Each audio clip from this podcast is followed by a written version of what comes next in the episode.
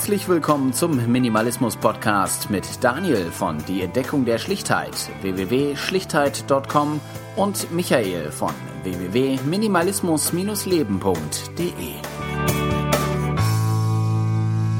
Ja, hallo und herzlich willkommen zur mittlerweile 19. Folge vom Minimalismus Podcast. Michael ist natürlich auch wieder dabei und wir haben uns heute ein Thema ausgesucht, was ähm, mich so in der letzten Zeit ein bisschen bewegt hat. Und zwar Wunsch versus Wirklichkeit habe ich das mal genannt. Ähm, soll darum gehen, äh, mal zu schauen, was man alles wirklich erreichen kann, wenn man normal lebt im Minimalismus, beziehungsweise was man so für Wünsche hat und, und ob man die umsetzen kann äh, oder wie man die umsetzen kann. Genau wir haben uns da, wir haben uns da einfach mal ein paar Punkte überlegt und äh, wir wollen einfach mal anfangen mit dem Punkt minimalistisch wohnen.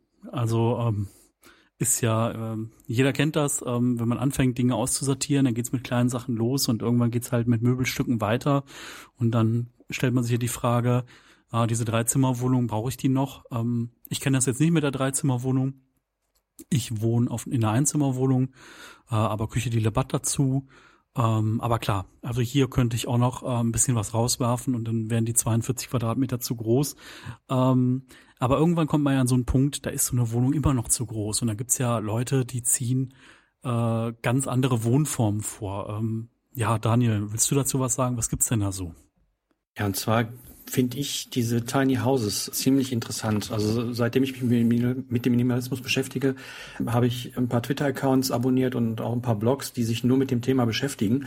Und habe auch selber mal überlegt, wie sowas realisierbar ist oder nicht. Aber da hatten wir auch schon mal in einer früheren Folge drüber gesprochen, dass das äh, eigentlich in Deutschland gar nicht so wirklich möglich ist, in sowas zu leben. Ähm, da gibt es zwar immer mal so ein paar Bauwagenprojekte oder irgendwie sowas, aber das hat dann auch immer einen äh, komischen sozialen Status und so wie das in Amerika gesehen wird mit den kleinen Häusern, äh, die da auch teilweise auf irgendwelchen Trailern gebaut sind und dann auch wirklich mobil sind. Das gibt's ja bei uns gar nicht und ich wüsste jetzt auch nie, niemanden, der irgendwie sowas planen würde oder schon mal umgesetzt hat. Ja, also ich glaube, ich habe mal ein, zwei Architekturbüros gesehen, die sowas in der Richtung planen. Mhm. Ähm, aber klar, da gibt's halt irgendwelche gesetzlichen Grundlagen, die da erfüllt sein müssen. Also man muss eigenen Grund haben und es muss einen Wasseranschluss, glaube ich, geben und es muss auch alles erstmal genehmigt werden. Ähm, das ist also gar nicht so einfach. Es gibt ja auch die Leute, die sagen, okay, ähm, ich äh, baue mir jetzt hier meinen Bus um, meinen, äh, weiß ich nicht, meinen Bulli und äh, lebe halt darin für eine gewisse Zeit. Ähm, das ist jetzt was, was man vielleicht dann eher so äh, in diese Richtung Reiseblogger oder so reinwerfen kann, wo die Leute halt sagen, okay, ähm, ich schnapp mir jetzt mal einen Bus, da kommt alles rein, was ich brauche und dann fahre ich einmal durch Europa oder durch die halbe Welt mit diesem Bus. Ähm, würde ich jetzt aber mal nicht äh, so da reinnehmen, weil wir reden halt eher von was, wo man sich halt vorstellen kann, für den Rest seines Lebens zu wohnen äh, und nicht nur kurzfristig für eine Reise. Und also diese Tiny Houses können wir dann definitiv nochmal verlinken, ist so eine Sache. Ähm, Klar, man kennt das vielleicht aus der ähm, aus dem Verwandtenkreis kenne ich das mit Schrebergarten, dann darf man ja auch nicht wohnen. Ähm, ist jetzt natürlich auch so eine Option, wo man sagt, okay, tagsüber ist echt schön. Also man hat halt irgendwie eine kleine Küche, kann sich da was warm machen, kann was spülen, äh, hat eine Fläche, wo man sitzen kann, kann sich im Garten ein bisschen betätigen und äh, einem fehlt da eigentlich relativ wenig. Ähm, ja, da könnte man sich natürlich überlegen, da könnte man auch wohnen. Schrebergärten finde ich persönlich äh, gar nicht mal so uninteressant, wenn man eben halt da wohnen dürfte. Also äh, man hat ein, ein, kleines Stückchen Grund drumherum, wo man ein bisschen was anbauen kann, wenn man möchte. Äh, man ist meistens irgendwie so ein bisschen weiter weg, wo man dann ein bisschen Natur hat, äh, zumindest wenn man die anderen Gärten eben halt mit einbezieht. Dann hat man ein kleines Häuschen, was ja schon im Tiny House ziemlich nahe kommt. Das kann man sich mit Sicherheit irgendwie besonders schön einrichten, um äh, da immer halt auch vernünftig zu wohnen. Aber wie gesagt, man darf es halt nicht. Das ist, das ist ein, ist ein, ein Riesenmanko, finde ich, weil als Wohnform für solch, für Singles und wenn man jetzt nicht gerade so Wert auf die sozial, soziale, das soziale Ansehen, sage ich mal, legt, was, was auch durch Wohnung ja äh, gestaltet wird, dann äh, ist das eine, eine sehr interessante Sache. Aber wie gesagt, man darf es nicht. Ja, also was, was ich da immer ganz interessant finde, äh, was da halt noch total viel gelebt wird in diesen Schrebergärtnerzellen, ist einfach so dieses Miteinander. Also das mhm. heißt irgendwie, einer backt halt ein komplettes Blech Kuchen, mal an dem einen Tag und dann kommen halt alle mal rüber auf eine Tasse Kaffee und beim nächsten Mal backt der nächste was oder ähm, wie ich das von meiner Tante kenne, dann werden dann äh, Reibekuchen gebacken, also so, so eine Art Kartoffelpuffer für die, die jetzt irgendwie Reibekuchen nicht kennen. Ähm, und es ist einfach geselliges bei, Beisammensein. Und ähm, was ich daran irgendwie immer mag, ist es halt so total entschleunigt. Ne? Also so eine Definition von, äh, von jüngeren Leuten ist ja zu Hause ist da, wo sich das Handy automatisch ins WLAN einbucht. ähm, das gibt's da halt nicht. Ne? Also ähm, bei meiner Tante ist so, es gibt keinen Strom, es gibt kein fließend Wasser, außer jetzt äh, ein Hahn für kaltes Wasser. Ähm, und klar, natürlich kein Internet und man ist dann halt schon entschleunigt einfach dadurch, dass man äh, relativ viel von der modernen Kommunikation gar nicht hat. Außer natürlich das Smartphone. Vielleicht. Ja, und, und da ist die Frage wieder, äh, will man das? Also klar, wenn ich irgendwie an einem Abend äh, irgendwie ein bisschen nostalgisch bin und dann hier rumsitze und äh, vielleicht über äh, mich mich irgendwie äh, in, Walden, also das Buch da ein bisschen äh, reingelesen habe oder sowas, dann entwickle ich schon den Wunsch irgendwo so, ja, das wäre mal toll, so zu leben. Aber Will man das wirklich? Und ja, man, man hat ja auch noch andere Verpflichtungen wie, wie Arbeit oder Familie und dergleichen. Und ähm, das alles unter einen Hut zu bekommen, das ist dann schon sehr, sehr schwierig, wenn man dann wirklich in so einer Wohnform leben möchte. Das gleiche gilt für für äh, ja mobile Zuhause, sage ich mal, also wie sowas wie Wohnwagen oder Karawanen oder sowas in der Richtung. Das sind auch im Endeffekt kleine Häuser. Ähm, da ist einmal auch ein An Anschaffungswert beziehungsweise Unterhaltswert, den man dann immer schauen muss. Und ich glaube, so, ein, so ein Karawan muss äh, jedes Jahr zum TÜV, so wie ich das mal gehört habe, äh, und nicht alle zwei Jahre. Und ja, ob man dann da drin wohnen will, das ist die Frage mit dem Wasseranschluss, wo kommt Wasser her, wo kommt Strom her, wo ähm, also wie, wie das mit den sanitären Einrichtungen dann eben halt dabei ist. Und ähm, ja, im, im, in Nostalgie äh, schwelge ich dann schon in den Gedanken, aber in Wirklichkeit äh, wäre es, glaube ich, eine, eine ziemliche Entbehrung und eine ziemlich harte Sache. Ja. Ja, man sieht das ja auch definitiv, äh, wenn man mal so die Blocklandschaft durchgeht, dann gibt's halt nur extrem wenige Beispiele, äh, die wir dann auch mal verlinken können, wo man halt weiß, okay, die Leute haben es irgendwie geschafft, äh, die äh, leben jetzt wirklich in einem Bus oder die leben in so einem kleinen Tiny House und das sind aber extrem wenige und das ist so auch das Thema der Folge jetzt, dass wir gesagt haben, okay, Minimalismus, was ist so der, der Wunsch? Also wo will man hin? Was ist so das Optimum? Und wie sieht's halt in der Wirklichkeit aus? Und in der Wirklichkeit gibt's halt viele, die sagen, okay, jetzt sind die Möbel draußen und wir gehen halt jetzt von drei auf zwei Zimmer oder von zwei auf ein Zimmer. Ähm, aber es gibt dann relativ wenige, die dann wirklich so konsequent sind, dann den nächsten Schritt zu gehen und sich dann äh, da in der Form nochmal mehr zu minimalisieren. Und äh, das ist wirklich eine ganz interessante Betrachtungsweise, dass man einfach mal schaut, okay, ähm, wie weit gehen manche und äh, wie weit geht so der Durchschnitt. Hm. Ja, ich meine, dann kann man ja noch einen Schritt weitergehen und sich dann auch noch versuchen, selbst zu versorgen. Ich meine, da gibt es auch ein paar Leute, äh, die das eben mal machen, die bauen im, im Garten ihr eigenes Gemüse an und dergleichen. Da aber auch wieder die Frage nach, nach dem Aufwand und, und, und, und will man das wirklich? Also will ich auf, keine Ahnung, meine Cola verzichten, die ich mir einmal die Woche gönnen oder äh, auf, auf, auf irgendwas anderes, was man eben halt äh, ja, mehr oder weniger lieb gewonnen hat. Und ja, da ist wieder die Frage, will, will man das, will man das nicht? Ich meine, es gibt immer mal wieder ein paar Beispiele. Ich meine, Walden habe ich gerade schon angesprochen, das ist ein bisschen länger her. Aber ich habe auch vor kurzem bin ich auf ein Buch gestoßen, das nennt sich in den Wäldern Sibiriens. Da ist eben halt ein Mensch, äh, ein Herr Toussaint, ein, Franzose, der hat sich an den Balkalsee für ein halbes Jahr zurückgezogen. Äh, ich habe es noch nicht gelesen, ich bin da gerade bei, aber Interessant finde ich das, aber ob ich das könnte, weiß ich nicht.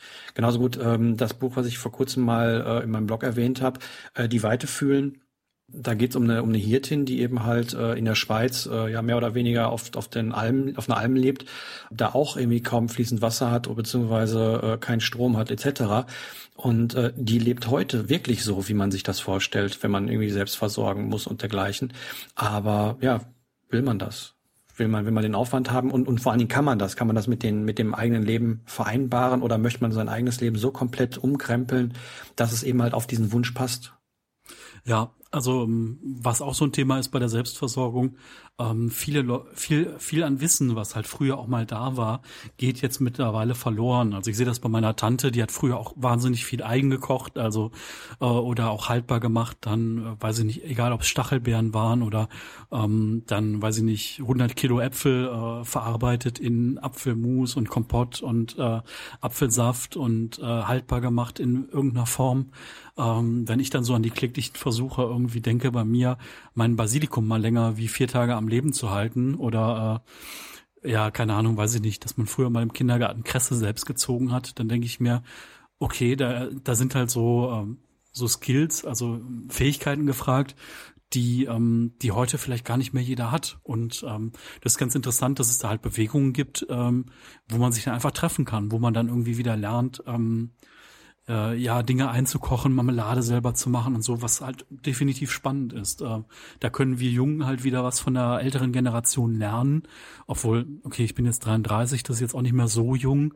Ähm, aber klar, sowas können wir lernen. Wir können dann vielleicht auf der anderen Seite was zurückgeben und sagen, guck mal hier, das ist das Internet und vielleicht ist das und das daran für dich interessant als älterer Mensch, der damit noch nicht so viel Berührungspunkte hatte. Ähm, ja, also das ist äh, spannend. Also Selbstversorgung zu 100 Prozent kann ich mir, kann ich mir gar nicht vorstellen. Ähm, nicht wirklich. Vielleicht mal als Experiment irgendwie, mhm. dass man mal auf den Hof geht und mal eine Zeit lang, dass sich das mit anschaut und äh, mitarbeitet, mithilft, dass man da mal so einen tieferen Einblick bekommt. Aber aber den, den, den Herrn Tussaud, den ich gerade, äh, oder Tesson, den ich gerade erwähnt habe, äh, der in Sibirien dann äh, gelebt hat für ein halbes Jahr, ja, der hat sich tonnenweise Lebensmittel in die Hütte gekarrt. Also der hat seine Sachen, der hat zwar auch mal ab und zu geangelt und dergleichen, aber den Hauptteil seiner Nahrung hat er dann auch da gehabt. Also mhm. na, das ist dann auch schon wieder, wieder die Frage, ob das dann, ob man das dann auch möchte oder nicht. Und was du gerade sagtest, dass das Wissen verloren geht, das finde ich sehr, sehr schade aber auch, ähm, dass wir viele Dinge eigentlich so gewohnt sind, dass man ja dass, dass man, dass man gar nicht darüber nachdenkt, dass sie so selbstverständlich sind, äh, dass man sie gar nicht äh, betrachtet. Also bei mir ist mir ist mal aufgefallen, ich stand mal hier in der Zeche, wir haben ja viel im Ruhrgebiet, stand ich mal in einer Kaue, das ist die, die Umkleide von den, von den Bergmännern gewesen. Und ähm, irgendwie schaute ich dann nach oben, äh, wo die, wo die die Kleidung in so, so Körben dann nach oben gezogen haben und schaute nach oben und irgendwie fiel mir ein, äh, haben die da auch ihr Duschgel reingepackt? Da fiel mir aber auf, die hatten gar kein Duschgel. Duschgel gibt's erst seit, war nicht 30 Jahren. Davor gab's kein Duschgel, davor hat man damit Seife benutzt. Und das sind so, so, so Dinge, wo man eigentlich sagt, ja, Waschmaschine, die gibt's auch noch nicht so lange, wenn man, wenn man mal wirklich überlegt. Da wird wohl anders gewaschen. Und das sind alles Punkte, die haben uns Sachen abgenommen, die dann aber auch ins Vergessen führen. Auf jeden Fall. Also bei meiner Mutter war es früher auch so zu Hause. Da gab's halt, da gab's halt eine, äh, eine große Wanne und da wurde halt Wasser gekocht und heiß gemacht und äh, da wurde halt nacheinander in die Badewanne gestiegen. Ne? Und wenn man dann irgendwie die dritte war oder so, die dann da reingestiegen ist, dann war das Wasser halt nicht mehr so heiß und dann war das vielleicht auch schon ein bisschen schmutziger. Und aber es war halt früher so. Ähm, meine Mutter hat früher kein Telefon zu Hause gehabt, kein Festnetztelefon. Ähm, mein Vater kannte auch noch die Zeit, wo es keinen Kühlschrank gab zu Hause. Und das sind mhm. alles so Sachen, die für uns heute so selbstverständlich sind, dass äh, ja das einfach spannend ist, solche Dinge einfach nochmal zu hinterfragen und zu gucken, äh, geht es vielleicht auch noch ohne. Also wenn man, wenn man mich fragen würde, was so das Wichtigste oder die wichtigste Errungenschaft ist, die wir so in den letzten Jahrzehnten oder, oder vielleicht auch Jahrhunderten irgendwie zustande bekommen haben als Menschen, dann ist es die Fähigkeit, Wasser zu erhitzen. Das ist, eine banale Sache, aber wenn, wenn man sich mal vorstellt, was alles nicht geben würde, wenn man Wasser nicht erheiz, erhitzen könnte, das, das ist, ist schon Wahnsinn, was, was alles nur an so einer Banalität hängt. Ne, ob es jetzt, jetzt Kochen ist, ob es Tees oder Kaffee oder sowas ist, ob es die, die, die, die Hygiene ist, die man selber hat, oder ob es Heizung ist, da ist auch Wasser drin. Also das ist schon, schon echt krass. Ja, auf jeden Fall. Also ähm, mir ist noch eingefallen zu dem Wissen, was so verloren geht. Ähm, äh, Schuster zum Beispiel. Also heute mhm. sieht man nur noch Schuster, die irgendwie einem hinten so ein bisschen die Sohle ausdengeln oder vorne vielleicht oder die unten nochmal eine neue Sohle dran machen. Ähm, die haben ja aber gleichzeitig schon den Schlüsselservice und den Gravierservice und äh, äh, ich äh, mach dir deinen Pokal und beflock dir dein T-Shirt mit dabei, weil die sonst gar nicht mehr überleben konnten, weil einfach Schuhe zu so einer Billigmassenware geworden sind mhm. und da nicht mehr so viel Handarbeit gefragt ist wie früher. Ähm, ja, ich meine, wer, wer, wer geht mit seinen 20 Euro Schuhen zum, äh, zum, zum äh, Schuster, ne? Genau, und lässt dann für 30 Euro eine neue Sohle drauf machen. Mhm. Naja, klar. Ähm, ja, also das ist echt eine, eine Tendenz, wo man halt auch mal überlegen kann, kann ich da irgendwo eingreifen und ähm, das Ganze rückgängig machen. Also so Repair-Cafés gibt's, wo man Sachen reparieren lassen kann oder lernt Dinge zu reparieren, äh, wenn man da selber nicht so firm drin ist, ähm, was auch eine spannende Geschichte ist. Ja, das war ähm, relativ schnell beim, beim Thema Kaufverhalten, wie das sich eben halt äh, verändert hat, einmal in den genau. letzten Jahrzehnten und äh, da auch wieder, wie, wie, der, wie der eigene Wunsch ist, wie man, wie man kaufen möchte und wie man wirklich kauft. Man, man ertappt sich immer wieder dabei, dass man Sachen in Einkaufswagen legt, die man nicht wirklich braucht oder wenn es darum geht, dass man nur regional kaufen möchte oder nur Bioprodukte oder dergleichen. Das Ganze zu 100 Prozent irgendwie zu machen, das geht eigentlich gar nicht. Ja, also dieses ähm, dieses 100%-Ding, das ist halt irgendwie so der Wunsch. Also man äh, beschäftigt sich dann mit einem Thema wie Ernährung oder wie, wo kommt da so meine mein tägliches Obst und Gemüse her und dann denkt man sich, ah, okay, jetzt gehe ich in den Supermarkt und dann gucke ich mal, was ist denn hier regional? Und meistens sind es irgendwie die Kartoffeln und äh, ein, zwei Gemüse maximal noch oder das, was es so an frischen Kräutern gibt, aber dann gibt's halt die Bio-Äpfel aus China und andere Dinge. Ähm, da denkt man schon, wow, da gibt's halt Wochenmärkte, wo halt die, äh, wo halt die Bauern aus der Umgebung sind. Ähm, bei uns ist es jetzt hier so blöd, die sind jetzt mittwochs und freitags die Wochenmärkte, da bin ich auf der Arbeit, da kann ich nicht hingehen. Und ähm, klar, es gibt noch den regionalen Bioladen, wo ich hingehen könnte. Der hat jetzt aber auch nur samstags drei Stunden vormittags auf. Da müsste man halt schon extrem organisieren und die nächste Woche komplett durchplanen, dass man da irgendwie sich da eine grüne Kiste abholt. Ähm, äh, Wege gibt's da bestimmt, ähm, wie man da hinkommen kann zu diesen 100 Prozent, aber es ist halt irgendwie nicht ähm, einfach so, dass man sagt, okay, ich stelle das jetzt mal eben um und es ist halt morgen gemacht, sondern es ist halt schon echt mit Aufwand verbunden und das macht es halt echt auch schwierig, ähm, so Entscheidungen zu 100 Prozent auch in die Tat umzusetzen. Ja, dann hast du es ja gerade angesprochen, da wären wir beim Thema Arbeit und, und Geld. Nicht jeder kann sich irgendwie erlauben, seine Arbeitszeit äh, so zu strukturieren, wie er möchte. Jeder kann sich erlauben, seinen Arbeits- äh, bzw. Wohnort, was ja die, die Differenz dann eben halt ist, die man jeden Tag zurücklegen muss an Kilometer, kann sich das auswählen. Und ja, das ist, das ist dann auch schwierig. Dann, gerade wenn man eben halt viele Dinge selber machen möchte und, und nicht auf die Errungenschaften der Zivilisation, ob es jetzt Errungenschaften sind, weiß ich nicht, aber äh, zumindest die Vereinfachungen, die in den letzten Jahrzehnten eben halt stattgefunden haben, wenn man darauf nicht zurückgreift und alles irgendwie einfacher machen möchte, heißt es ja nicht unbedingt, dass man dadurch das dann auch einfacher hat, sondern man hat ziemlich viel Arbeit und muss ziemlich viel Zeit darin investieren. Und äh, die Frage ist dann eben halt, hat man die und möchte man das? Ja, also auf der einen Seite gibt es halt einen gesetzlichen Anspruch auf Teilzeitarbeit. Ähm, allerdings gibt es da auch so ein paar Faktoren, die dagegen äh, sprechen können. Ähm, und ich stelle mir das jetzt total praktisch vor, wie ist es im Einzelhandel? Ne? Also wie ist es, äh, wenn ich ähm, im, in einem Bekleidungsgeschäft tätig bin, wie ist es, wenn ich äh, in einem Supermarkt tätig bin. Supermarkt kann halt schon sein durch die gigantischen Öffnungszeiten, dass es halt Schichtdienst gibt oder dass man auf einer 400-Euro-Basis halt nur ein paar Stunden die Woche hingehen muss. Ähm, aber grundsätzlich ähm, gibt es halt auch ganz, ganz viele Beschäftigungsverhältnisse, wo du halt nicht hingehen kannst und sagen kannst, ich möchte jetzt anstatt 40 Stunden nur noch 30 arbeiten oder 35. Und ähm, das ist halt so ja ein Traum, ne, dass man so sagt von den, was die Minimalisten Journalisten sagen, ja, ich möchte meine Arbeitszeit reduzieren und wie viele Leute haben es gemacht? Ne? Also ich habe es eben halt getan in der Vergangenheit. Ich äh, habe eben halt äh, drum gebeten, dass ich immer weniger äh, arbeiten möchte. Und das mir wurde auch stattgegeben und das, das war dann auch so. Das war auch eine, eine, eine tolle Sache eben halt mehr, zehn Stunden mehr die in, in der Woche zu haben. Ähm, ich kann das jedem empfehlen, aber die Frage ist, kriegt man das so durchgesetzt? Ja, ja, genau. Also ich kenne jetzt auch nicht so viele Beispiele. Ich weiß es jetzt von, von Finn, von finsline.net, dass er halt ähm, Arbeitszeit reduziert hat oder von, von Jörn von Minimalismus, also Punkt US dazwischen. Ähm, der hat das so gemacht, im Zuge einer Gehaltserhöhung hat er gesagt, ich möchte nicht mehr Geld, ich möchte ein bisschen weniger Zeit arbeiten und hat es so durchgesetzt. Also mhm. ist vielleicht dann auch eine interessante Möglichkeit, auf Geld ähm, oder auf eine Erhöhung von Geld zu verzichten und dafür ein bisschen weniger Zeit ähm, zu arbeiten.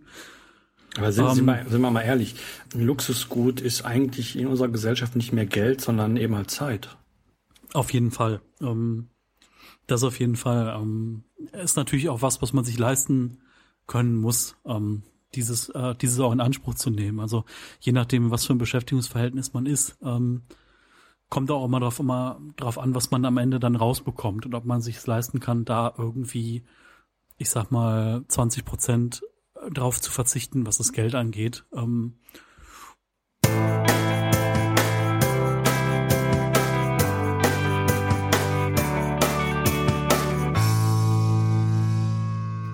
wurden gerade von Skype etwas unterbrochen. Ich habe den Michael gar nicht mehr verstanden und äh, da kann man auch das Gespräch nicht wirklich fortsetzen.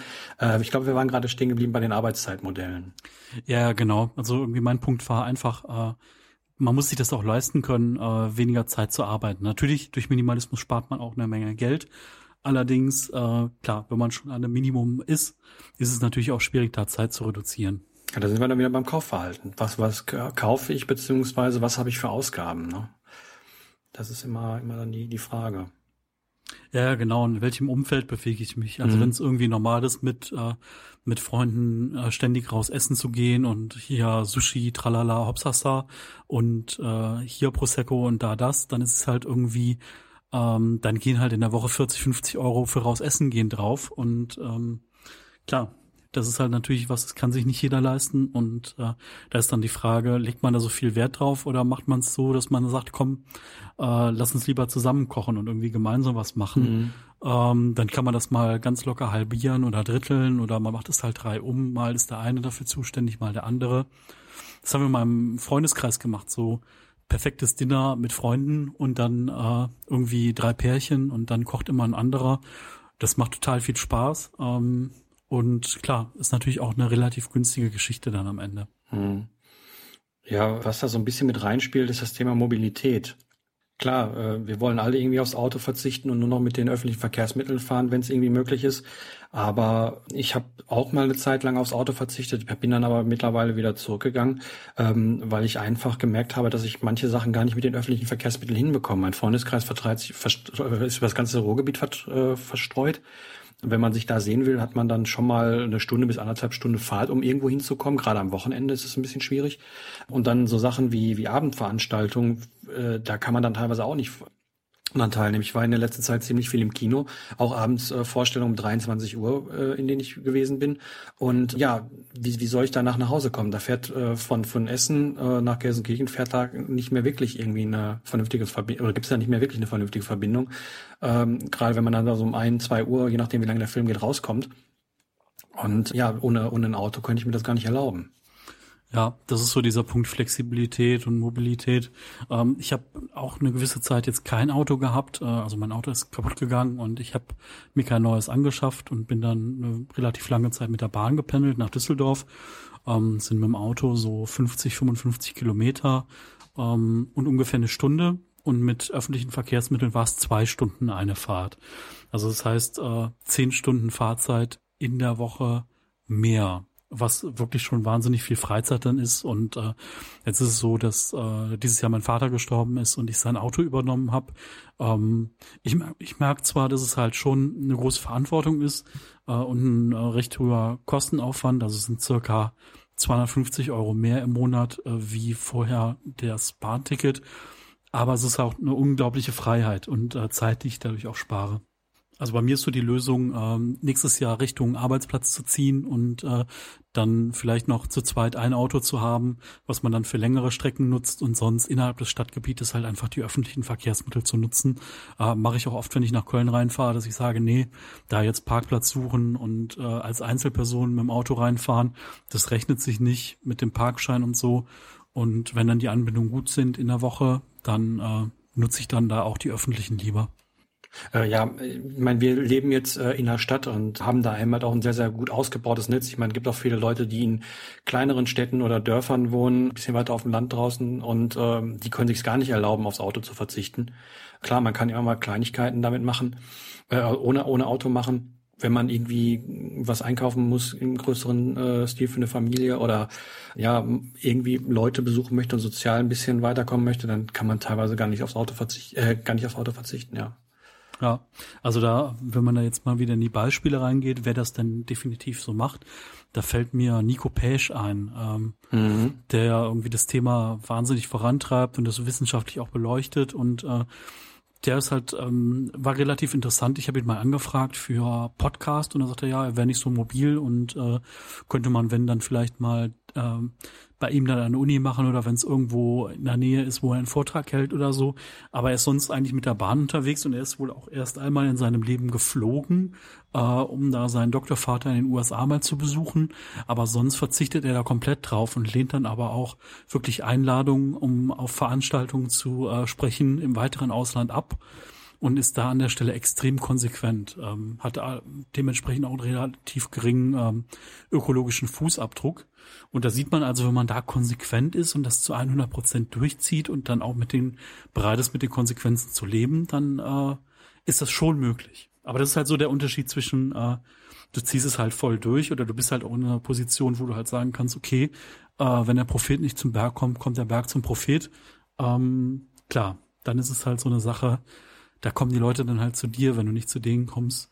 Ähm, auch ein interessantes Konzept an der Stelle. Äh, man muss auch äh, da, da einbeziehen, dass sich die Gesellschaftsstrukturen und das, was die Gesellschaft von einem erwartet in den letzten, ja, ich sag mal, doch 20, 30 Jahren doch extrem geändert hat. Also ich, in, im letzten Jahrhundert war es so gewesen, dass äh, der Mann gearbeitet hat und die Frau eigentlich äh, Hausfrau gewesen ist oder im großen Teil Hausfrau gewesen ist. Ähm, da konnte man dann sich den, den Wohnort auch mehr oder weniger frei aussuchen. Wenn aber wie heute äh, meistens beide Partner eben halt ähm, arbeiten gehen, ist dann die Frage, wie wählt man dann dort den, den, den Aufenthaltsort, äh, weil man muss eben halt schon ziemlich genau aufpassen, wenn man aufs Auto verzichten will oder generell nur einen kleineren Radius leben möchte, ähm, wo man eben halt sich, sich hinbewegt und, und wie das strategisch äh, eben halt so ist. Und unsere Gesellschaft macht es da nicht gerade einfach, weil äh, sie eben halt als Auto gewöhnt ist und äh, damit ist alles ja ganz mobil erreichbar und alles ganz toll. Aber für die Leute, die kein Auto haben, äh, wird es dann schwierig, Gra auch in, äh, in Städten Städten, weil, wie gesagt, wie ich sagte, mein Freundeskreis äh, verstreut sich über das ganze Ruhrgebiet. Ja, dass das früher wäre das wahrscheinlich nicht so wirklich möglich gewesen. Da hätte man äh, mehr Leute im eigenen Umfeld gekannt. Aber das ist ja heute auch so, diese, diese äh, Deprivatisierung, beziehungsweise diese, wie sagt man, dass man, dass man seinen eigenen Nachbarn nicht mehr kennt. Mhm, gerade ja. in Städten, äh, das, das schreitet ja auch immer weiter voran und das ist eben halt äh, ein Problem, was eben halt aus der Gesellschaft auch ja unterstützt wird, leider. Ja, also ich meine, was da auch noch reinspielt, ist ähm, auch einfach so, der Arbeitsmarkt sieht ja heute irgendwie vor, ähm, du bist ja schon unflexibel, wenn du nicht alle fünf bis sieben Jahre irgendwie deinen Arbeitsplatz wechselst, ähm, dann sieht das irgendwie nicht toll aus im Lebenslauf, was meiner Meinung nach etwas ist, was ich nicht so ganz ähm, akzeptieren will. Also ich finde irgendwie so dieses Ideal noch ganz schön, dass es Firmen gibt, wo man sein Leben lang äh, arbeiten kann, ähm, wo man vielleicht dann auch sein Leben lang auch Entwicklungsmöglichkeiten hat oder gefördert wird. Ähm, in der Praxis sieht es leider nicht so aus, dass es da noch so viele Betriebe von gibt. Ähm, Wirtschaft ändert sich und die Zeiten werden schneller und äh, es geht halt immer mehr um Gewinnmaxim. Äh, und es werden Sachen wegrationalisiert und Dinge ändern sich. Deswegen, ähm, klar, wenn man sich jetzt da irgendwie optimal aufsetzt und in der Nähe arbeitet und dann fällt dann die Arbeitsstelle weg, dann klar, dann wird erwartet, dass man flexibel ist und äh, dass man da sich was anderes sucht in der Gegend. Hm, das stimmt, das stimmt. Ein weiterer Punkt, den wir noch auf der Liste haben, ist das Thema Kleidung. Da gibt's ja auch irgendwie besonders äh, tolle Vorstellungen, die auch gar nicht mal so, so, so, so falsch sind. Also ähm, es gibt so dieses äh, dieses Ding, was man so kennt von Steve Jobs oder von von Mark Zuckerberg, dass man sieht irgendwie, die haben immer dasselbe an. Irgendwie Jobs genau. hatte immer seinen Rolli an und seine Jeans und seine Turnschuhe und der Zuckerberg seine Jeans und sein sein schwarzes T-Shirt oder so und ähm, dann haben die halt viermal dieselbe Hose und viermal dasselbe T-Shirt und das war's dann. Ähm, was eine schöne Sache ist, ähm, macht's halt relativ einfach. Du machst den Kleiderschrank auf, greifst da rein ähm, und hast die Sachen dann. Ähm, ganz schön, ganz schönes Prinzip. Es gibt da auch äh, die äh, so eine Challenge, das heißt dann One Dress. Gibt's äh, eine Frau, die hat halt äh, sich ein Kostüm Kleid schneidern lassen, äh, das dann viermal oder fünfmal und hat das halt ein Jahr lang durchgetragen äh, mit verschiedenen Accessoires kombiniert und äh, da kann man halt sehen, wie viel man daraus machen kann, wenn man nur eine Grundgarderobe hat und dann ein paar Accessoires dazu. Äh, können wir auch gerne mal verlinken in den Show Notes. Aber das ist halt auch so die Sache, was mache ich denn jetzt, wenn mein Kleiderschrank komplett voll ist? Dann komme ich durch Minimalismus dahin, dass ich irgendwann sage, okay, die Hälfte kann weg, weil ich da irgendwie nicht mehr reinpasse und ein paar Teile können dann noch weg, weil es nicht meine Lieblingsteile sind. Aber dann kommt man halt auch so zu dem Punkt, gehe ich jetzt wirklich hin und schmeiß alles weg und kaufe mir wirklich vier schwarze T-Shirts? Oder ähm, ja, trage ich erstmal das auf, was ich hab? Also das ist halt, ähm, ich glaube, das ist so eine Sache, die Leute, die das äh, gemacht haben äh, oder die diese One-Dress-Geschichte machen, die machen das schon ihr ganzes Leben und irgendwie automatisch. Die, die, die Frage ist ja auch, wie wenig ist okay? Hört sich jetzt ein bisschen blöd an, aber was, was darf ich im Kleiderschrank haben und was darf ich nicht im Kleiderschrank haben? Grundsätzlich möchte ich da so wenig wie möglich drin haben, aber das ist ja teilweise gar nicht möglich. Ne? Da, da ist dann die Frage, wie viel ist wenig genug? Wir hatten äh, am Samstag war Stammtisch in Bielefeld und da gab es auch so eine kleine Diskussion darüber, ähm, was zieht denn eine Frau an oder was zieht denn ein Mann an, wenn es irgendwie um besondere Anlässe geht.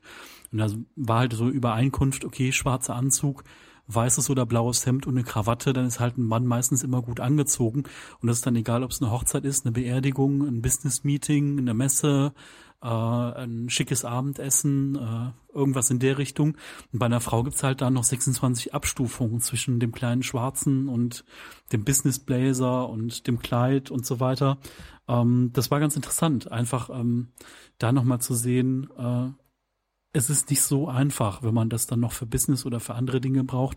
Ähm, wir machen uns ja ab und zu auch mal lustig äh, im Allgemeinen über unsere Kanzlerin, wenn man dann wieder sieht, okay, sie hat wieder dieses blaue, äh, dieses blaue Jäckchen an, was irgendwie jeder kennt. Ähm, auf der anderen Seite ist es ja ganz, äh, ganz nett, dass man auch sieht, dass sie dann Dinge äh, nochmal aufträgt. Nicht so wie bei der Queen von England, die, glaube ich, nie dasselbe anhat. Ähm, ja, aber es ist halt schon schwierig mit den Klamotten. Ich finde es auch nicht schlimm und vor allen Dingen, wenn man mal wirklich sein, sein Verhalten da ein bisschen beobachtet, wird man merken, man zieht eh immer nur die gleichen Sachen an. Ist egal, wie viel, wie voll der Schrank immer ist. Selbst, selbst mir passiert das, wo ich, wo ich relativ wenig Sachen habe, dass Sachen, gerade so T-Shirts oder sowas, irgendwie in meinem Stapel nach unten wandern, dann sind sie unten und ich greife da meistens von den oberen drei mir irgendwie was von der Farbe gerade eben halt äh, schön aussieht und, und passt, äh, greife ich mir dann raus und äh, die anderen Sachen, die verschwinden dann irgendwie nach unten und irgendwann stelle fest, oh, guck mal, da hast ja trotzdem, trotzdem du so wenig hast, ist da jetzt noch genau dieses, dieses Shirt, was du jetzt schon Ewigkeit nicht mehr angezogen hast. Da ist dann die Frage, will man das dann wegrationalisieren, weil man eben halt sowieso ja mehr oder weniger nur die oberen drei trägt. Aber man muss ja auch gucken, dass man dann die Sachen irgendwie wieder gewaschen kriegt und dafür braucht man ja auch wieder ein bisschen Zeit. Und da ist dann die Frage, wie, wie gesagt, wie wenig braucht man? Am, am, ich denke mal, am, am, einfachsten könnte man das an der Anzahl der Paar Socken definieren, äh, weil da mache ich es nämlich so. Ich kaufe mir immer die gleichen Socken, wobei ich für, für den Sommer andere habe als für den Winter. Klar, ist ein bisschen von der, von der Wärme her ein bisschen was anderes. Aber ich kaufe immer die gleichen und da habe ich das Problem nicht. Also wenn ich irgendwie merke, mir sind mal wieder zwei Paar kaputt gegangen, dann kann ich mir mal wieder eine neue Dreierpack davon kaufen und ja, da kann ich's machen. Da, da ist es relativ einfach. Aber bei, bei anderen Dingen finde ich schon schwierig. Außer man hat natürlich irgendwie eine Sonderstellung, wo, wo kein Mensch auf die Kleidung achtet. Aber da ist dann auch wieder die, die Frage, will ich das? Ich meine, Kleidung ist auch eine, eine soziale Ausdruck, den man da eben halt hat und oder mit, mit tätigt. Und ja, wenn ich irgendwie immer mit meinen gleichen Sachen rumlaufe, ist die Frage, stelle ich das da, was ich darstellen möchte? Und das ist in unserer Gesellschaft ja heute ziemlich wichtig geworden. Leider muss man auch irgendwie sagen, die ganze Selbstdarstellung. Und da ist Kleidung halt ein wichtiger Punkt für. Auf jeden Fall. Also mir ist das auch aufgefallen. Ich trage wahnsinnig oft T-Shirts und ähm, indirekt wurde mir dann mal gesagt, so, naja, wenn du Poloshirts anziehst, dann sieht es schon mal netter aus. Da war ich dann so relativ entrüstet, weil meine Poloshirt-Sammlung gerade sehr klein ist. Also sprich, ich habe eins, äh, gerade in der Größe, was mir gut passt und der Rest sind halt wirklich T-Shirts. Und dann denke ich mir so, puh, äh, ja, da kommt halt wieder das raus, so was man von früher kennt, Kleider machen Leute und äh, klar, da ist halt der Poloshirt-Träger ist dem T-Shirt-Träger dann äh, schon überlegen. Ähm, das hat mich dann in so eine Mini-Krise gestürzt, weil ich gesagt habe, verdammt nochmal, das kann doch echt nicht sein, dass irgendwie jetzt das Poloshirt das T-Shirt sticht und dass es Leuten auffällt und äh, ja, ist halt irgendwie schade, dass man sich so viel Gedanken über die Außenwirkung machen muss ähm, mhm. und nicht so die inneren Werte oder die Leistung zählt, sondern halt auch so, äh, was habe ich da an Klamotten an? Also ich rede jetzt nicht von irgendwie geflickten Sachen oder Sachen, die kaputt sind oder äh, Sachen, die, äh, weiß ich nicht, äh, die irgendwie einen anderen Aspekt haben, wo man sagt, okay, der hat da mit dem Dreck rumgelegen und hat es nicht gewaschen. Das meine ich jetzt gar nicht. Aber allein schon so T-Shirt versus Poloshirt oder Poloshirt versus Hemd und äh, gute Jeans gegen Anzughose und so, das ist halt, ähm, mir ist es in der Innenstadt mal aufgefallen, wenn ich irgendwo was geholt habe und ich hatte Jeans-T-Shirt an, war ich halt irgendjemand und wenn ich meinen Business-Anzug an hatte mit Krawatte und Jackett und Schnieke, dann wurdest du halt anders bedient und schneller bedient und äh, ja, ist halt schade, dass die Leute so krass werten, aber Jeder mhm. steckt halt Dinge in Schubladen. Ja, und dann haben wir noch eine weitere Dimension, was bei Kleidung angeht, und zwar den, ich sag mal, den ökologischen äh, Aspekt, der dahinter steht. Man kann ja auch besonders fair gehandelte Kleidung aus Biobaumwolle, was weiß ich, was es da noch so eben halt für Abstufungen gibt, weil da bin ich absolut gar nicht im Thema. Aber man kann eben halt auch noch da versuchen, besonders, ich sag mal, gut zu kaufen. Das ist dann auch wiederum mit einem bestimmten Aufwand verbunden und da ist dann die Frage wieder, reicht mir in Anführungszeichen normale Kleidung oder möchte ich da auch äh, was Spezielles vielleicht sogar darstellen oder ein gutes Gewissen haben und äh, da dann eben halt eine bestimmte Produkte kaufen. Also ich mache es so, ich kaufe mir normale Klamotten, ich achte da jetzt nicht besonders drauf, ob das jetzt fair, fair gehandelt ist oder äh, Biobaumwolle oder was weiß ich ist. Für mich ist allerdings wichtig, dass ich die Klamotten besonders lange trage und zwar so lange, bis mhm. sie wirklich auseinanderfallen und ich damit absolut nichts mehr anfangen kann. Und dann können, dürfen sie auch weggehen oder ich halt nicht mehr reinpasse, wenn man sich da irgendwie vielleicht ein bisschen verändert. Dann, dann dürfen die Sachen weg. Aber wie gesagt, äh, für mich ist wichtig, dass ich die besonders lange trage und nicht unbedingt einen besonders fairen Aspekt dahinter sehe, weil ich finde es fair, wenn die Sachen zwar produziert worden sind, aber für mich nicht extra noch mehr Sachen produziert werden müssen, weil wenn wir das alle so machen würden und nicht aus äh, Langeweile einkaufen gehen würden, wie es viele Leute tun, dann bräuchten wir auch viel, viel weniger an, Kleidung zu produzieren. Ein anderer Punkt, den wir noch auf der Liste haben, ist so das Thema Ordnung. Ähm, mhm. Da, das ist, äh, da würde ich ganz gerne was sagen, weil ich da nämlich ein extrem tolles Beispiel habe. Wir, ja. wir beide sind nämlich genau das Gegenteil irgendwo. Also ich bin immer total fasziniert, wenn ich in deine Wohnung reinkomme und äh, das irgendwie immer total aufgeräumt ist und die die die Schränke relativ leer sind und äh, da irgendwie nur eine Sache drin steht oder oder in so einem Bücherregal stehen dann nur auf einer Seite drei Bücher drin von dem von dem ganzen Regalbrett. Das macht auf mich immer einen ziemlich aufgeräumten und und und äh, ja auch leeren Eindruck. Und bei mir ist es eigentlich genau das Umgekehrte. Ich bin totaler Chaot. Bei mir sammeln sich irgendwie Sachen auf, auf Tischen oder äh, mein, mein Schreibtisch ist total chaotisch und ähm, ich, ich kann auch diese Ordnung gar nicht halten. Find, find das natürlich toll, habe ich ja gerade gesagt. Aber ähm, ja, es, es ist, wenn man, wenn man hier reinkommen würde, würde man jetzt nicht unbedingt sagen, oh, Minimalist. Ne? Und das ist äh, auch sowas, klar, man, man möchte das irgendwo auch darstellen können, aber für mich ist es persönlich eigentlich nicht so wirklich praktikabel. Ja, also bei mir ist es halt auch so, bei mir gibt es auch so gewisse Abstufungen. Also es gibt so die Abstufung irgendwie, ähm, ich lebe in der Woche über in der Wohnung oder ich krieg Besuch oder äh, das Fernsehen kommt. Das ist so die äh, ultimative Stufe. Also das heißt, ähm, es sieht auch nicht jeden Tag hier aus wie im IKEA-Katalog, so äh, dass alles total geleckt ist. Also so ist es nicht. Ähm, dafür habe ich einfach dann auch abends manchmal zu wenig Zeit oder zu wenig Lust. Ähm, da bleibt dann auch mal Hausarbeit liegen. Aber grundsätzlich, klar, ist es schon so, dass hier es dann schon äh, ein bisschen leerer ist in den Regalen, dass man so ein bisschen sieht. Ähm, gibt aber auch manche Leute, die das Ganze so ein bisschen als kühl empfinden. Ich empfinde das nicht so, aber da gibt's Leute, die sehen das ein bisschen anders. Aber ähm, bei mir ist auch so zum Beispiel auf der in der Arbeit ist das so, der Schreibtisch ist extrem leer. Da steht jetzt nochmal äh, eine Blume drauf, also eine Orchidee und ich habe meinen Notizblock, der liegt in der Schublade und sonst äh, halt Tastatur, Maus und eigentlich liegt da sonst nichts. Vielleicht noch ein Wasser steht da. Äh, bei meinen Kollegen sieht das ganz anders aus. Da stapeln sich dann äh, schon mal so Kästen, wo dann Dinge drin liegen oder Arbeit steht dann da rum, die getan werden muss. Und ich habe mich irgendwann entschieden, das Ganze ein bisschen anders zu organisieren. Ähm, muss aber auch sagen, ich bin jetzt hier kein, kein Ordnungsfreak oder jemand, ähm, der da total abgeht. Was ich manchmal mache, da bin ich ein bisschen pedantisch drin, dass ich die Dinge nach Kanten ausrichte. Also sprich irgendwie Mauspad parallel zur Tischkante und ähm, ich weiß jetzt bei meiner Freundin, dass die das total, äh, dass die das manchmal nervt. So, weiß ich nicht, wir sitzen im Restaurant und das Messer liegt nicht gerade und dann rücke ich das so gerade und dann guckt sie mich schon an und verdreht die Augen und äh, äh, ja, wir machen dann eher so ein Spiel daraus, dass ich dann alles gerade rücke und sie stellt dann irgendwas quer und dann lasse ich es halt stehen. Äh, aber ja, wer weiß. Vielleicht kommt das durch die Optikerausbildung, wo man irgendwie viel Flächen gucken musste und gucken musste, dass Dinge gerade sind. Äh, kann sein, dass es dadurch kommt.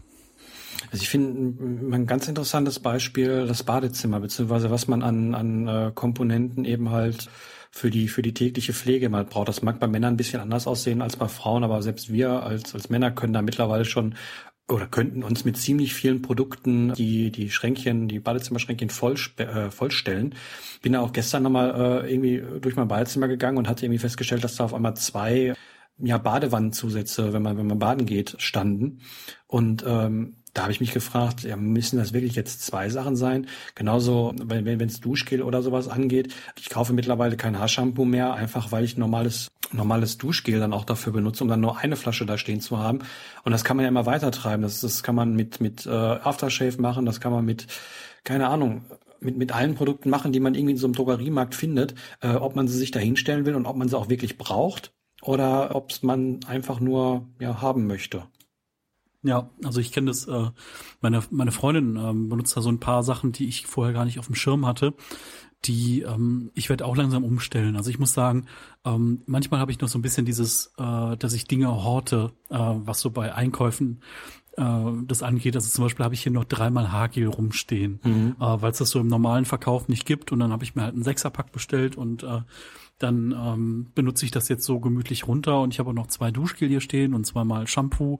Und ähm, da gibt's aber ganz nette Alternativen. Es gibt also so äh, festes Shampoo, also was dann eher so wie so eine Seife ist äh, von der von der Form her, mit der man sich dann so über die Haare fahren kann und was total ergiebig ist und äh, auch so vom ökologischen Aspekt ganz spannend und auch mal andere Gerüche. Ähm, das werde ich definitiv mal ausprobieren. Ähm, sie hat auch eine Deo-Creme mal ausprobiert, also anstatt äh, ein Spray zu haben, was vielleicht noch im schlimmsten Fall Aluminium enthält, ähm, einfach so eine Creme zu haben. Ich war am Anfang skeptisch, habe gesagt, ja, komm, das ist hier so Bioladenkram, das kann ja nicht funktionieren und es funktioniert perfekt und es ist super und es hält auch lange und ähm, ist ergiebig. Und also da ist halt einfach so, ich habe gesehen, was es da so gibt und da werde ich mich umschauen, wenn mein Vorrat hier aufgebraucht ist und werde da vielleicht auch noch mal was drüber schreiben.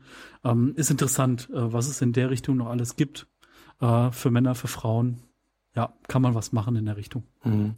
Also was ich mir erlaube, ist, dass ich von, von jedem dieser Drogerieprodukte die Zahl eins noch als Reserve habe. Also sprich, wenn die Zahnpasta, wenn ich eine Zahnpasta gerade aus dem Schrank geholt habe und keine mehr drin ist, dann hole ich eine neue. Klar, die steht dann eben halt vielleicht einen Monat da, bis die andere aufgebraucht ist. Aber ich brauche mir jetzt keine Gedanken machen, dass ich irgendwann mal ohne ohne Zahncreme hier dastehe. Ähm, was ich nicht machen möchte, ist, äh, dass ich wirklich Sachen horte und äh, wie du jetzt beispielsweise gerade gesagt hast, äh, sechs verschiedene Gelflaschen noch da drin hat. Ähm, das mache ich absolut gar nicht und ähm, das, das möchte ich auch einfach gar nicht, weil mir der Platz dafür viel zu schade wäre. Ähm, einen letzten Punkt, äh, der also auch was mit, mit Gegenständen zu tun hat, den fand ich noch ein bisschen interessant, äh, ist diese, diese, ich habe es hier mal mit Trennungsschmerz beschrieben. Ähm, das ist, wenn man Dinge weggibt. Wir, wir, wir schreiben fast täglich darüber oder, oder äh, posten Bilder oder was auch immer, was wir wieder für Sachen äh, losgelassen haben. Da werden wir auch gleich noch äh, zu, zu der Kategorie kommen. Und mir ist aufgefallen, dass nicht immer, dass es nicht immer so einfach ist, die Sachen wegzugeben beziehungsweise äh, selbst wenn wir äh, die Sachen gar nicht brauchen, ist es teilweise schwierig, die loszuwerden, weil man einfach sagt, ja, man hat dafür Geld ausgegeben, möchte ich, ich möchte sie jetzt nicht in den Müll schmeißen, weil sie vielleicht noch funktionieren. Vielleicht möchte ich dafür auch noch irgendwie einen Euro haben oder möchte jemand finden, der sich da besonders drüber freut und das dann irgendwie ähm, so abzug, also die, die, die, diesen Gegenstand dann so abzugeben und dann auch ohne diesen, diesen Trennungsschmerz jetzt einmal vom, vom, ich trenne mich von diesem Gegenstand und dann auch diesen Trennungsaufwand, das, das eben halt möchte man eigentlich als Minimalist nicht haben, weil man eigentlich meint, man braucht es nicht. Aber irgendwo, selbst nur ein kleines bisschen, ist es irgendwo trotzdem da. Dass man, dass man irgendwo so einen ganz kleinen Restfunk hat, ja, eigentlich könnte ich das doch noch gebrauchen. Das, ich glaube, das kennt jeder. Auf jeden Fall. Also das mit dem Trennen von Gegenständen ist immer, klar, ist immer mit ein bisschen Schmerz verbunden. Also bei mir war es ganz oft so, dass wenn ich mich mal dafür aktiv entschieden habe, dann war es vollkommen okay. Aber ähm, ich habe jetzt zum Beispiel noch eine E-Mail-Anfrage bekommen von einer Leserin, die hat gesagt, sie ist jetzt an dem Punkt, wo sie Möbelstücke loswerden will. Und äh, klar, man kann für Möbel ja auch beliebig viel Geld ausgeben. Äh, wenn man die dann allerdings wieder loswerden möchte, diese Möbelstücke, dann sieht man dasselbe, was man auch bei Büchern sieht, dass man vielleicht noch fünf Prozent, zehn Prozent, zwanzig Prozent vom Originalpreis bekommt auf dem Gebrauchtwarenmarkt. Und äh, in Zeiten von äh, günstig Möbelhäusern, ne, ihr wisst alle, welches ich meine, äh, sind, gibt es halt auch eine Grundausstattung an Möbeln, die relativ günstig und erschwinglich zu haben ist. Und wenn man halt jetzt eine Schrankwand hat, die mal irgendwie 3.000, 4.000 Euro gekostet hat und will die loswerden, äh, klar, dann ist es nicht so, dass dann einer direkt hier schreit und sagt, hier hast du zweieinhalbtausend Euro für deine Schrankwand. Mhm. Und ähm, da ist dann halt so dieser, dieser Schmerz vielleicht auch, ah, dafür habe ich gespart und das war die perfekte Wand für diese Wohnung und die füllt hier das genau aus und mit Licht noch drin und dem extra und das.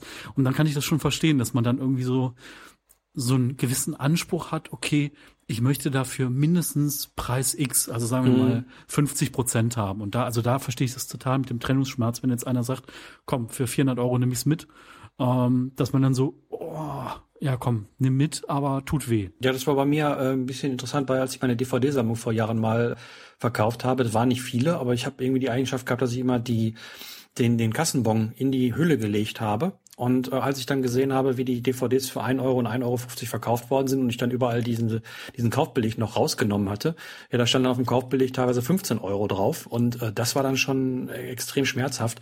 Klar, ich war froh, dass ich so los war, aber dafür dann in Anführungszeichen nichts mehr zu bekommen, das fand ich dann doch schon ein bisschen, bisschen arg doof. Und ähm, ja, eigentlich möchte man das nicht haben. Man möchte einfach sagen, ja, ich brauche es nicht, also weg und wie es, wie es weggeht und ich möchte auch gar nichts mehr dafür haben. Aber leider ist das nicht so. Ja, das ist auch ein Phänomen, was irgendwie psychologisch mal untersucht worden ist, dass irgendwie Leute den Wert ihrer Wohnung oder ihrer Gegenstände, den man aktuell, wenn man ihn heute verkaufen müsste, äh, dass der halt maßlos überschätzt wird, was man für einen Preis da irgendwie ähm, bekommen kann. Mhm.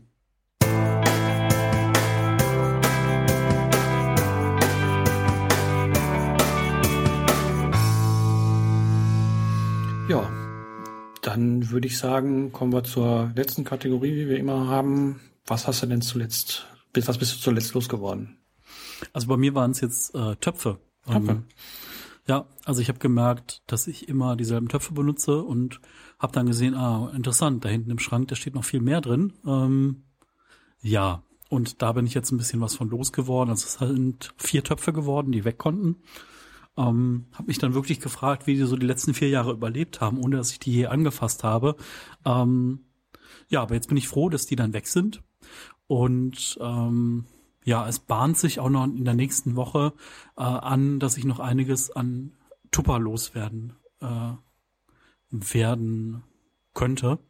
Ähm, über eine Bekannte. Aber da muss ich mal schauen. Da kann ich dann beim nächsten Mal was zu sagen, ob da was draus geworden ist.